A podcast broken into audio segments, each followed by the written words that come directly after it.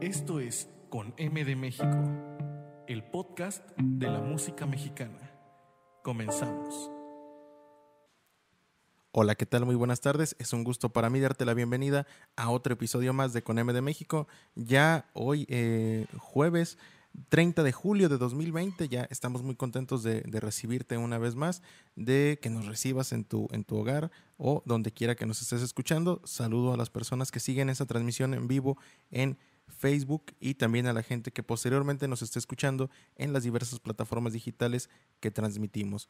Me gustaría invitarte a que, a que te suscribas a nuestro canal, que actives la campana de notificaciones para que no te pierdas ninguno de nuestros eh, próximos episodios. Estamos preparando un episodio especial por nuestro capítulo número 20. En, en dos semanas más lo tendremos ese, ese episodio. También me gustaría invitarte a que nos sigas en nuestras redes sociales, que nos sigas en nuestro Facebook, en nuestro Instagram. Y bueno, ahí te puedes enterar de los invitados de cada semana y de algunas sorpresas más. El día de hoy tenemos un, episodio muy especial llamado, como ya lo, lo, vieron, la tertulia Zacatecana, en la cual tenemos de invitada a la pianista Mara Arroyo.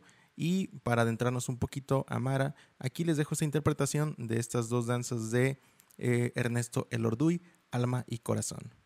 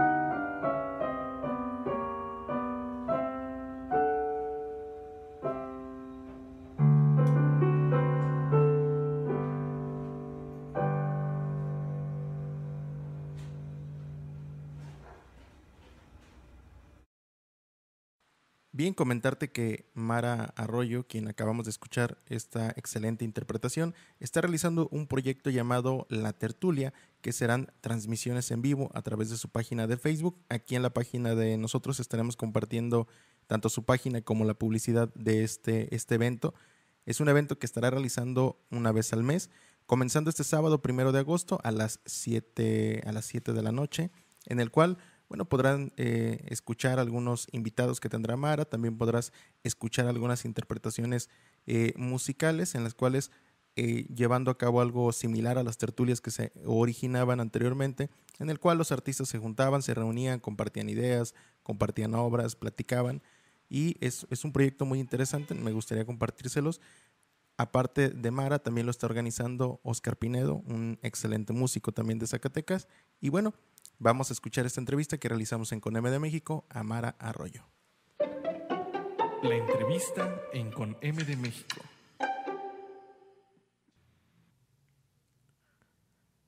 Hoy en Con M de México estamos muy contentos de recibir desde Zacatecas a Mara Arroyo, pianista. ¿Qué tal Mara? ¿Cómo estás? Hola Michelle, muy bien. ¿Y tú? Bastante, bastante bien. Es un gusto tenerte aquí en Con M de México. No, pues muchas gracias a ti por volverme a invitar a participar en este programa, que considero que es importante, ¿no? Para la difusión de la música, pues, en nuestro país y pues también en otros, en otros puntos del mundo. No tienes nada que agradecer. Quien ha seguido las transmisiones de Coneme de México eh, se dará cuenta, Mara Arroyo estuvo participando en el foro que tuvimos hace, hace dos programas. Eh, una participación muy interesante tuvimos la plática y dijimos, bueno, vamos haciendo un episodio completo con un tema bastante, bastante interesante. Para mí, en lo personal, me gusta mucho el piano y me gusta mucho Zacatecas. Entonces creo que es un, tema que voy a disfrutar bastante contigo, Mara, y vamos a hablar un poquito de la música para piano en el estado de Zacatecas. Muy bien. Mira, cuéntame un poquito de esta, esta investigación que realizaste en, bueno, forma parte de tus estudios musicales eh, pero se me hizo muy interesante. Entonces, platícame un poquito cómo surge la idea de realizar esta, esta investigación o cómo te nace el, poder realizar este trabajo. Eh, bueno, pues en primer lugar, este, yo además de estudiar música, estudié historia. Este, entonces, pues ahí empezamos a ver un poco de, de arte tanto en el mundo como arte en México, ¿no? Este, bueno, esto antes de que en música empezáramos a ver como historia de la música en México, ¿no?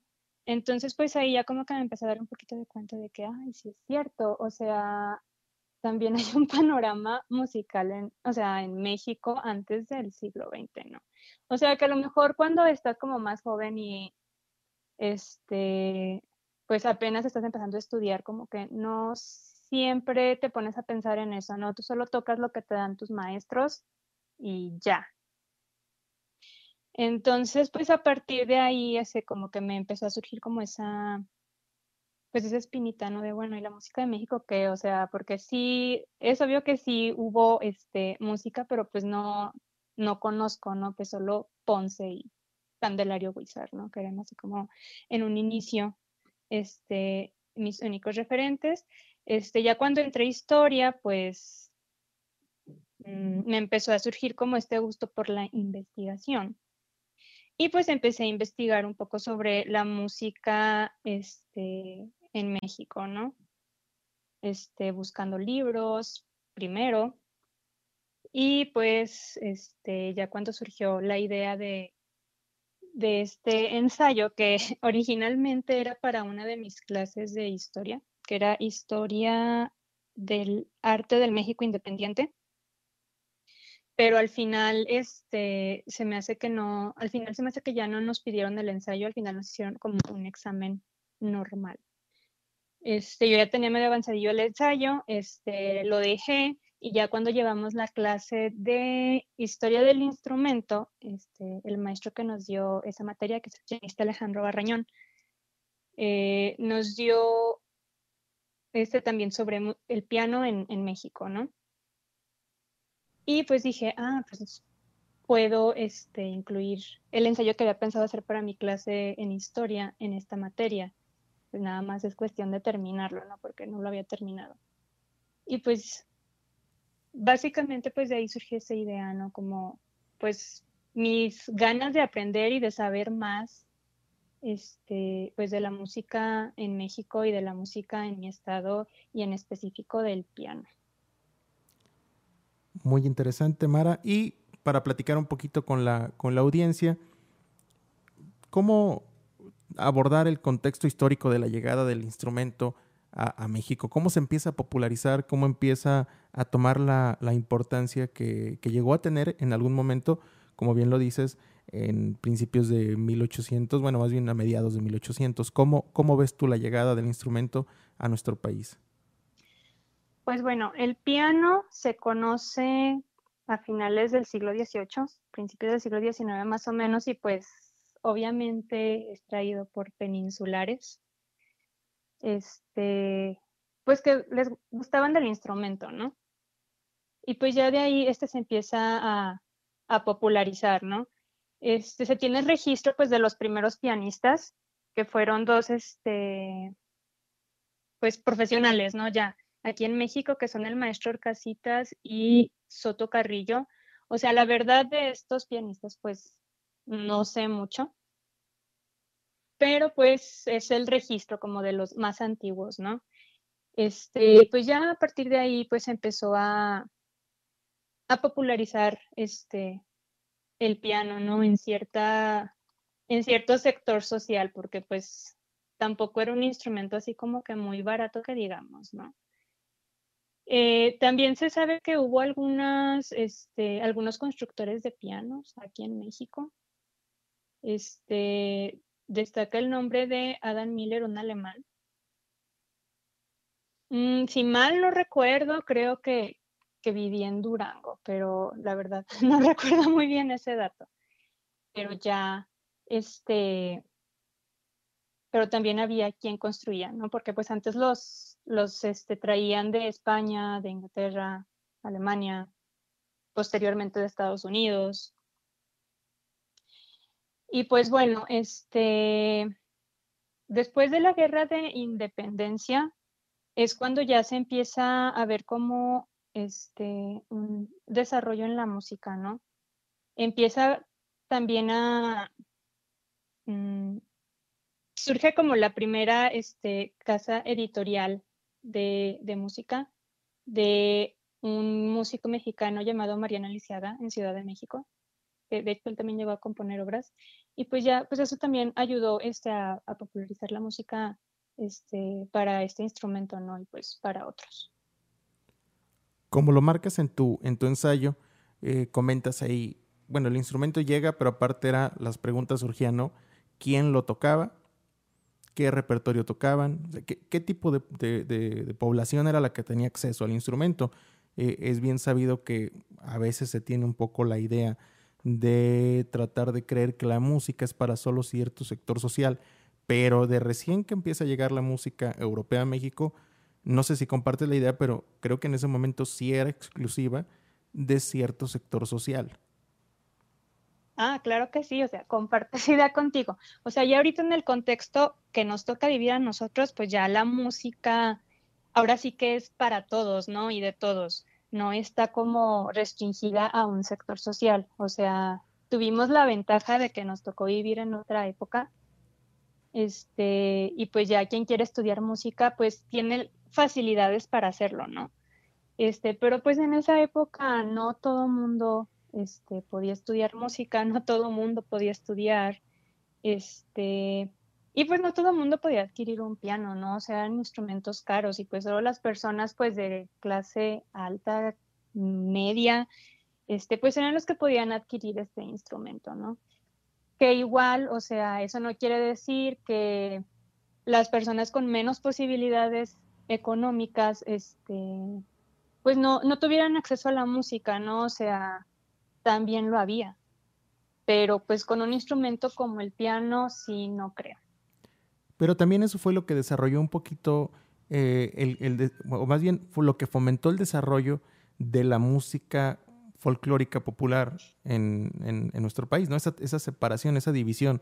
Eh, los ricos ah, tocan y componen esto y el pueblo eh, toca estos instrumentos y también tiene sus propias composiciones que a final de cuentas eran lo que ellos expresaban. Pero bueno, ese creo que es tema para otro, otro programa, pero igual no sé si estés de acuerdo con el comentario. No, sí, claro, claro. O sea, totalmente de acuerdo.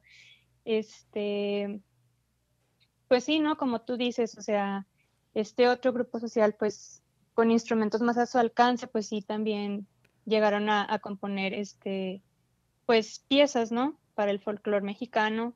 Este, incluso se habla, bueno, ya como que yéndonos un poquito este, alejados del tema principal, pues también en la hacienda, este, en las haciendas, pues había peones que trabajaban en las haciendas este, normalmente como jornaleros, pero pues también eran músicos, ¿no? Y a veces, pues en estas haciendas lejanas a los núcleos grandes de población, pues ellos eran los que a veces en las fiestas religiosas o, este, no sé, fiestas de la hacienda, pues amenizaban, ¿no? Este, pues la festividad.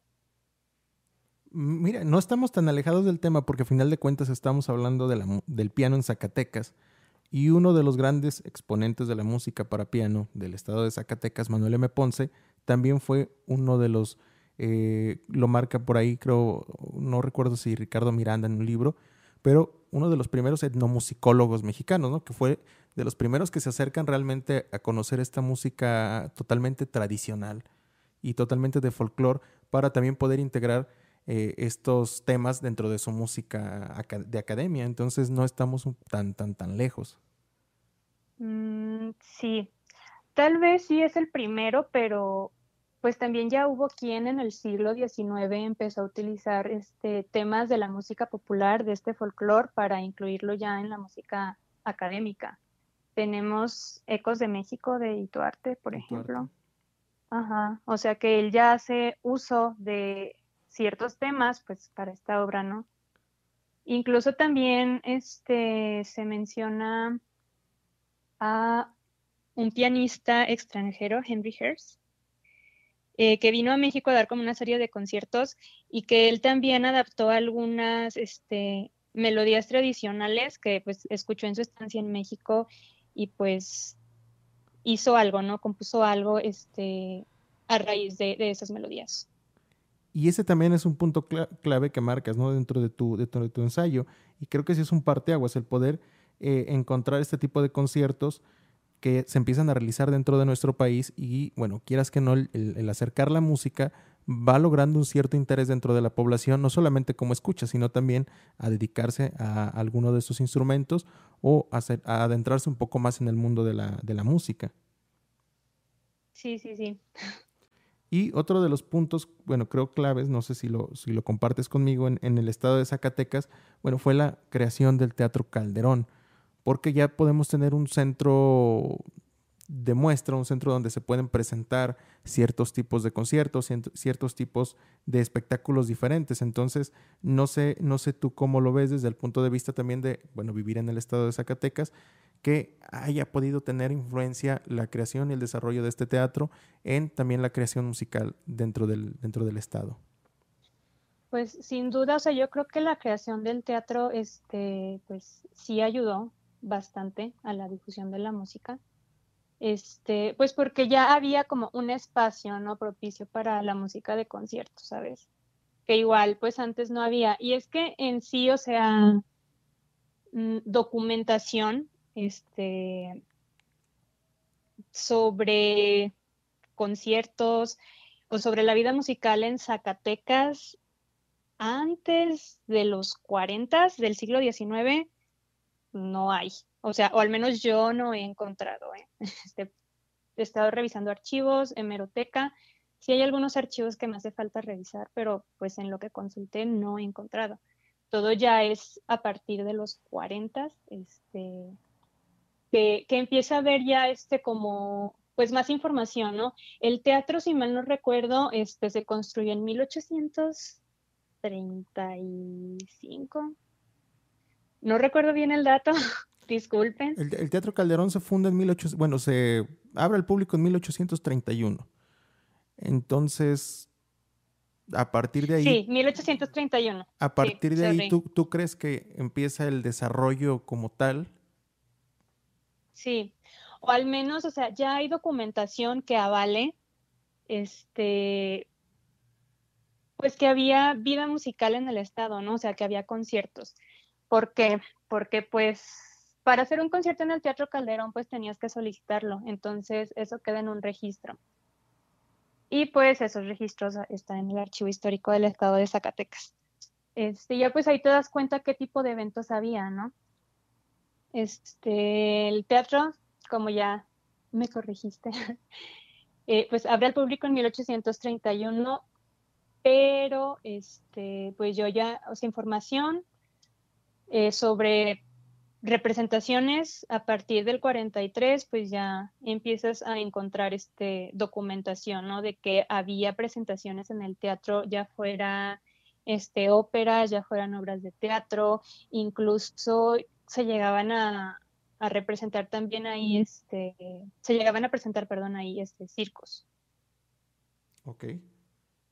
Bien, entonces creo yo que una parte también que hay que eh, poder resaltar dentro del, dentro del crecimiento eh, artístico, bueno, no solamente la creación del, del, teatro como tal, porque ya es un espacio, sino también el presentar ciertos, ciertos espectáculos dentro de ese mismo, dentro de ese mismo espacio, porque un espacio vacío, pues a final de cuentas, no serviría para mucho. Y como resultado de estas, de estas dos eh, situaciones, al tener el espacio, el tener espectáculos, bueno, surge una tercera eh, idea dentro de la ecuación que sería la educación. Eh, ¿Cuándo empieza a surgir, si hay registro de, de cuándo empieza a surgir la educación musical o más bien la educación de piano dentro del Estado? Sí, sí hay este registro al respecto. Eh, pero pues ya, o sea, la mayoría de los registros este, ya pertenecen a la época del porfiriato. Sí, porque esta época del porfiriato, a final de cuentas, es un, por decirlo con palabras muy cercanas, es, es, un boom para las artes en general dentro de nuestro país, ¿no? Y uno de los, de los estados que más cobija este, este crecimiento, pues es eh, Zacatecas. Sí, este, pues mira, la educación musical se impartía tanto en las escuelas, este, ya fueran del Estado particulares, un poco más en las particulares, porque pues ahí sí les ofrecían, este, pues además como de las, las materias como de cajón de la época, pues sí les ofrecían que clases de música, de dibujo, este, pues artes, ¿no? Pero pues tenían que pagar un poco más. En cuanto a la música, podría ser música vocal o piano pero pues sí les cobraban un poco más, ya fuera semanal o mensual, todo dependiendo de la escuela, ¿no? Este, en las escuelas municipales, este, normalmente se encontraban como clases de solfeo o música vocal. Y por ejemplo, también este, en las clases para, en la escuela para señoritas, también daban clases de música vocal y clases de piano y si no estoy mal también en el Instituto de Ciencias. O bueno, porque al menos en su, este, en su inventario contaban con un piano. Y pues claro, también va a estar la, educación privada, ¿no? O sea, en los periódicos de la época, en verdad me sorprendí demasiado que había varios este, anuncios de músicos ofreciendo sus servicios para dar clases, ya fuera de piano, de canto, de violín, de armonía, de solfeo. Este, también había músicos extranjeros, eh, pues que daban, además de clases de música, pues clases de su idioma, ¿no? Entonces, pues la verdad sí, sí fue muy interesante echarme un clavado a la hemerografía del Estado, pues porque te das cuenta que en realidad, este, pues sí, sí había este, pues una cultura musical, ¿no? Que a lo mejor, pues en un inicio no te imaginabas. Y aparte, el saber aprovechar a los nombres que estaban surgiendo dentro de la época en, la música del Estado, ¿no? Porque dos de los grandes nombres de la música nacional, a pesar de que Manuel M. Ponce emigra desde muy temprana edad a Aguascalientes, bueno, siempre eh, se ha sabido que es un músico de Zacatecas. Y aparte también tener a, Genaro Codina, Sí. que también eh, como nombre a nivel nacional de la música, bueno, era un nombre fuerte. Y ya podemos hablar de algunos otros casos que a lo mejor eh, música muy buena, pero quizá no tuvieron el mismo nombre que los dos anteriores, como, como Ernesto Lorduy. Pero al aprovechar estos dos nombres, como fue Codina, como fue Manuel M. Ponce, creo que sí fue algo que supo hacer bien el estado de, de Zacatecas. Sí, sí, sí. Este, que claro, o sea, hay más músicos o hubo más músicos en el estado de Zacatecas a los que igual no se les ha dado el reconocimiento, ¿no? O sea, como el caso de Ernesto Lorduy, que pues también Ernesto Lorduy es un caso similar al de Ponce, ¿no? O sea, que él desde eh, mm, pequeño, como, bueno, jovencillo, no tan, no tan pequeño, pues emigró del estado, ¿no? Cuando sus padres mueren. O sea, él y su hermano se van a Europa y pues allá viven pues gran parte de su juventud, ¿no? Ya más grande es cuando regresa a México y pues se establece en la Ciudad de México. Eh, pero pues, o sea, el desarrollarse como músico aquí en el estado, pues, pues no fue, no fue tanto así, pero pues sí es de esos músicos zacatecanos, este, pues que sí deberían tener más reconocimiento, ¿no? Sobre todo pues por su gran legado musical. Eh, pero pues de los que sí estuvieron aquí en Zacatecas, este, haciendo proyectos, dando clases y demás, pues por ejemplo Fernando Villalpando, o sea, él tenía su orquesta, él era violinista y se tenía su orquesta, este, también daba clases, componía, incluso llegó a sacar este, una publicación este, referente a la música que se llamaba La Lira Zacatecana, donde publicaban desde música orquestal hasta música para piano, arreglos para piano y cuerdas o piano y voz, etcétera. Pues por ejemplo, él, pues estoy segura que si le preguntas este, a, alguien, pues que no, no se dedique a la música, pues no vas a saber quién es. Pues solo, o sea, una calle de aquí de Zacatecas tiene su nombre, pero pues estoy segura que la mayoría de la gente va a decir quién es Fernando Villalpando, porque esta calle se llama así, ¿sabes? Y también uno de los pianistas de la, de, bueno, de, de la época, no sé, creo que es de Zacatecas, corrígeme si me equivoco, Luis Araujo. Luis Araujo. Él no es de Zacatecas, pero se avecinó aquí. Él es de Guanajuato, de. Salamanca, si, no, si mal no recuerdo. Pero vivía aquí en Guadalupe, Zacatecas. Este, y pues daba clase, o sea, él daba clases particulares. Este, y pues sí llegó a dar algunos recitales él con sus alumnos, este, en lo que es, bueno, ya ahorita no existe, pero en lo que ahorita es el Mercado González Ortega, está en el centro de Zacatecas. No sé si has venido, si lo llegaste a ubicar, Sí. ahí por enfrente del Teatro Calderón. Este, este edificio antes tenía un tercer piso que lo utilizaban también para hacer este, pues, eventos musicales, pero pues se quemó y ya no lo volvieron a reconstruir. Pues llegó a presentarse él ahí con sus alumnos.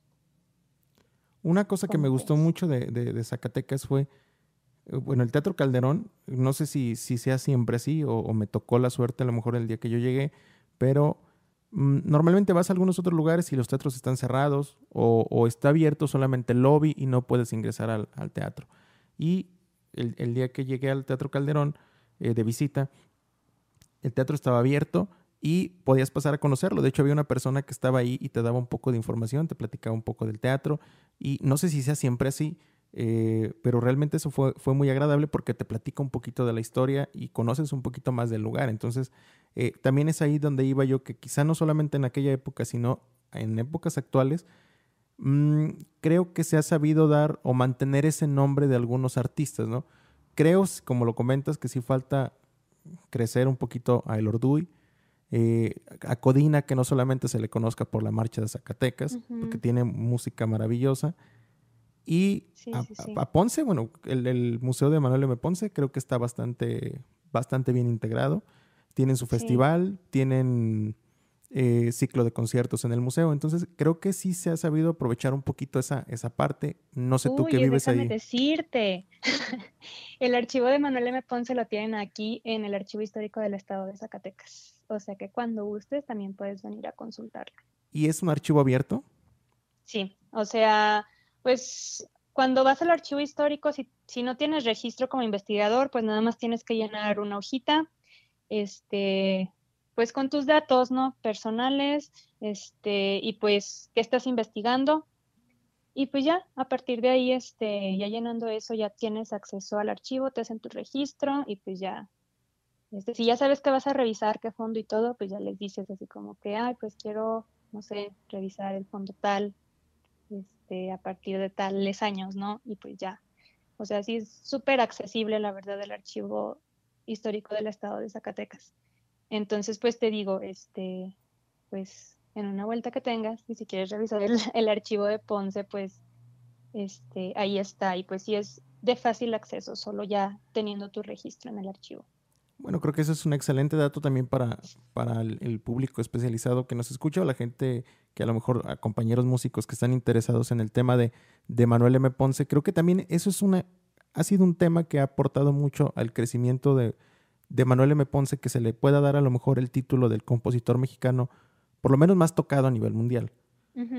Por, por la apertura que existe dentro del archivo y la, apertura que existe dentro de la facilidad de conseguir música de Manuel M. Ponce. O sea, creo que sí es muy, muy sencillo hacerte de la casi totalidad de la obra de Ponce. Sí, sí, sí, sí, yo creo, pienso igual que tú, o sea, yo creo que también por eso es como de los grandes exponentes de la música en México, ¿no? Porque pues es relativamente sencillo conseguir pues, pues sus obras, ¿no? A comparación con, este, con otros este, compositores tal vez este, contemporáneos a él o de algunos años más atrás, que así es un poquito más difícil conseguir este, pues, la música hace algunos, programas, hace algunos programas durante el festival de, José Rolón platicábamos de un tema similar con, la maestra Claudia Corona, ¿no? Por la dificultad que existe de, encontrar el material del maestro Rolón. Pero aquí estamos con un caso totalmente contrario, ¿no? O sea, la, facilidad y la accesibilidad es lo que también brinda un poco la oportunidad de conocer su obra y de poderla presentar en conciertos, ¿no? Y aparte, eh, la calidad que tiene el, museo, para quien no conozca el Museo de Manuel M. Ponce en Zacatecas eh, y estén interesados en su próxima visita cuando pase toda esta situación, creo que es una parada esencial para todos los músicos. O sea, realmente es, es impresionante todo el material que se encuentra. Y a mí me, fascinó mucho un, un, un mantel que tienen. Oh, sí. Con las firmas de los, de los músicos que llegaron a visitar a Manuel M. Ponce. O sea, es, increíble ver la cantidad, la calidad y la diversidad de los artistas que visitaban la casa de Ponce. Sí, ¿eh? O sea, se codeaba con todo mundo, Ponce. Sí, O sea, y no solo de aquí de México, también con personalidades internacionales. Internacionales. Entonces, pues, pues habla, ¿no? Como de, de su reputación, no solo como este músico, como uno de los grandes músicos mexicanos, ¿no? Sino también a nivel internacional. Sí, pero también habla mucho de la importancia que se le da dentro del, dentro del Estado, dentro de la vida cultural del Estado, porque hay otros grandes músicos en el país que a lo mejor no tienen esta difusión que se le está dando. Sí, sí, sí, que no tienen esa visibilidad. Que no existe a lo mejor el, el museo de José Rolón o que no existe el museo eh, mismo de, Ernesto Lorduy o, de otros grandes compositores, incluso, no sé si a lo mejor está bien mi dato, pero de un Juventino Rosas. Sí, sí, sí, sí. Sí, pues sí hay muchos músicos, este, pues como ya comentábamos, ¿no? A los cuales no, no se les ha dado como la difusión o el reconocimiento que, que se merecen. Ok, Mara, ¿y en la actualidad ¿Cómo, ¿Cómo, ves el desarrollo musical del, piano o pianístico dentro del, dentro del estado de Zacatecas? ¿Cómo es esta apertura para el instrumento? Pues mira, yo veo que sí hay este, pues, mucho movimiento, ¿no? Este, en cuanto, pues, en primer lugar, en cuanto a la educación, pues, pianistas es de los instrumentos, el piano es el instrumento así como con más demanda, no sé si en donde tú estudiaste, este, pues también lo sea. Pero al menos aquí sí. Este, pues bueno, ahorita por lo del COVID, pues no ha podido haber este, conciertos. Pero pues de repente sí, este, pues compañeros que organizan sus recitales, ya sea de ellos o de sus academias, este, pues los recitales que se hacen semestralmente este, de la escuela de música, pues que son pues abiertos a, al público en general, ¿no? Pero pues normalmente van este, pues las personas que tú invitas y pues tus papás y así, ¿no? este, pues sí, sí hay varios espacios para, también para hacer este recitales. Está, por ejemplo, pues la bóveda de la ciudadela, que es, sí es más accesible que te la presten a, por ejemplo, el... Ah, la, la sala del, del Museo Felgueres donde también ahí suelen hacer este, pues, los recitales de música de cámara en el Festival Cultural. Otra cosa, también aquí pues de repente hay varios festivales, ¿no? En los cuales pues la música tiene una presencia muy grande, como en este, por ejemplo, del Festival Cultural, pues que sí, durante dos semanas pues hay variedad de conciertos, ¿no? Y pues la música académica sí está muy presente. Perfecto, Mara. Bueno, una, una excelente eh, información para los que estamos fuera del estado de Zacatecas, conocer un poco más de lo que se realiza dentro de este, dentro de este estado, más en la actividad eh, musical o la actividad pianística. Ayer eh, teníamos una plática previa a la grabación del programa, hablábamos un poco de la, a veces la indiferencia que existe de cierto sector musical al hablar de la música mexicana, ¿no? sí normalmente siempre pido a todos mis invitados un consejo para los músicos, para aquellos que van empezando dentro del mundo de la música, pero me quedó bastante grabada esta plática que tuvimos el día de ayer y me gustaría pedirte un consejo, pero referente un poquito a esta parte de la música, de la música en México. A todos ellos que a lo mejor no se han acercado a conocerla o que están comenzando una carrera musical y, y como muchos de nosotros no tienen idea del mundo que existe dentro de la música mexicana, ¿qué pudieras aconsejarles o recomendar? Pues yo les aconsejaría que investiguen, o sea, si estás empezando y tienes cero idea de lo que pasaba en la música en México o lo que pasa ahora o lo que pasaba antes, o sea, investiga.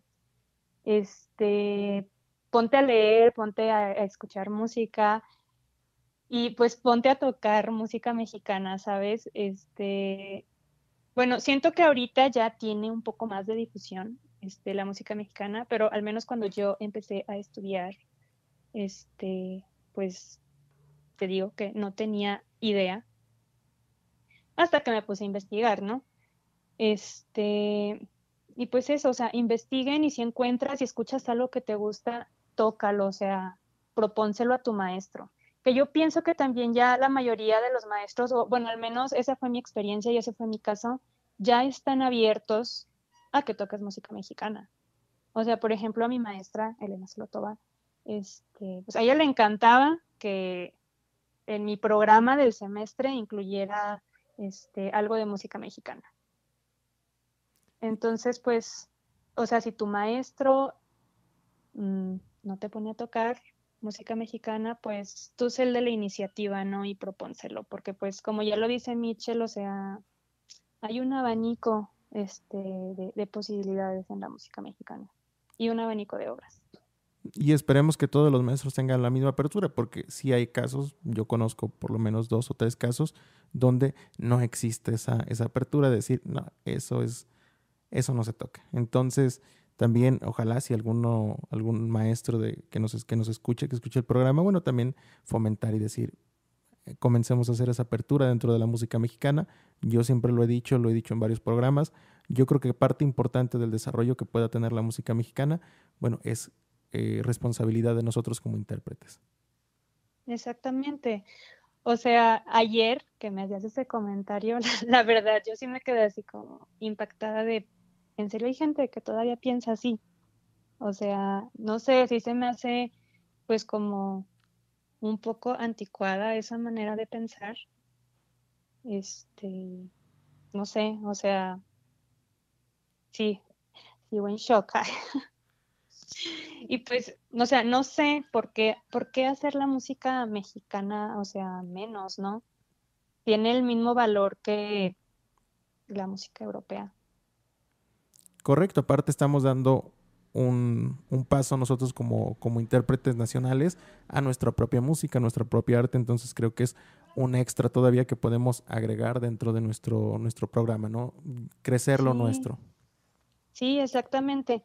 Este, justo hace como unos dos años platicando con un pianista este, cubano que reside en Costa Rica, Leonardo Yel, no sé si, si lo ubiques, este, pues estábamos hablando de esto, ¿no? De, de incluir la música propia este, de, de tu país, de los, de los compositores de tu país, pues en los recitales.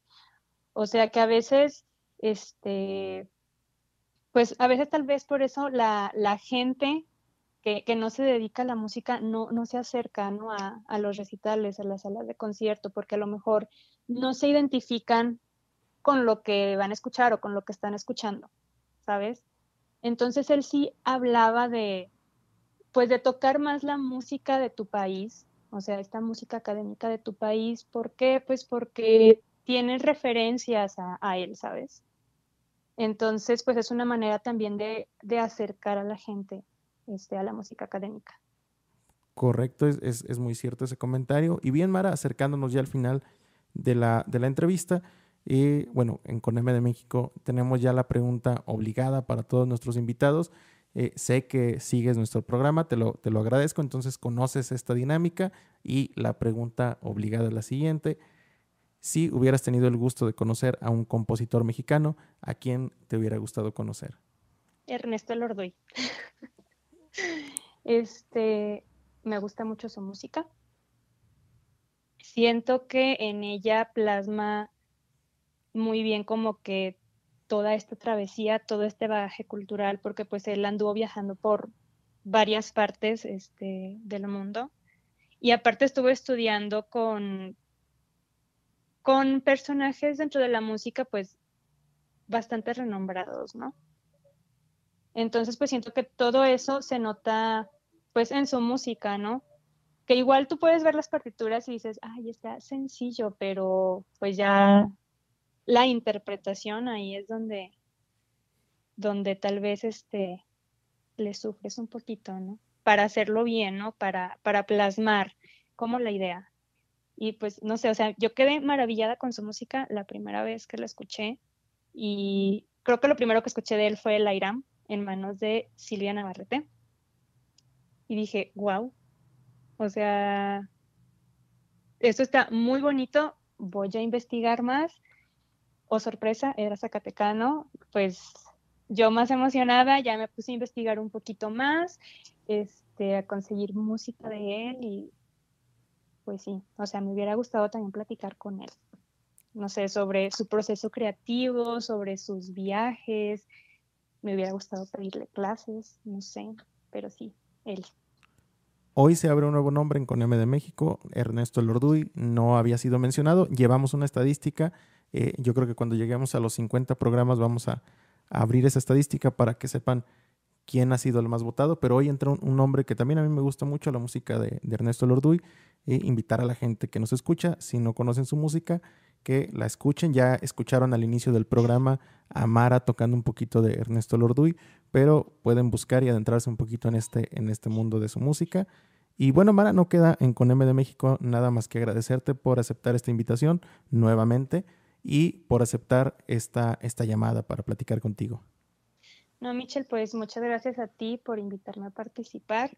Este, en verdad, yo con mucho gusto lo hago. Este, y pues invitar a la audiencia a que escuche música mexicana. Si tocas un instrumento, toques música mexicana.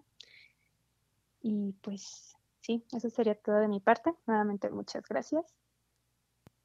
Gracias a ti, Mari, que tengas muy buena tarde. Igualmente. Espero que hayas disfrutado esta entrevista tanto como lo hicimos nosotros en Coneme de México. Nuevamente agradecerte por escucharnos, agradecerte por continuar estas, estas transmisiones y bien, no queda más que despedirnos. Realmente esperamos que estés disfrutando este trabajo. La próxima semana tendremos un programa con la doctora Silvana Santinelli en el cual estaremos hablando de la música en, México, pero específicamente de un compositor nacionalizado mexicano, Rodolfo Halfter. Entonces espero que, que nos acompañes la próxima semana, igual el jueves a las 2 de la tarde, y que tengas una muy, muy buena tarde. Se despide desde los controles el buen José Alberto, desde el micrófono tu servidor Michel Vega. Hasta luego.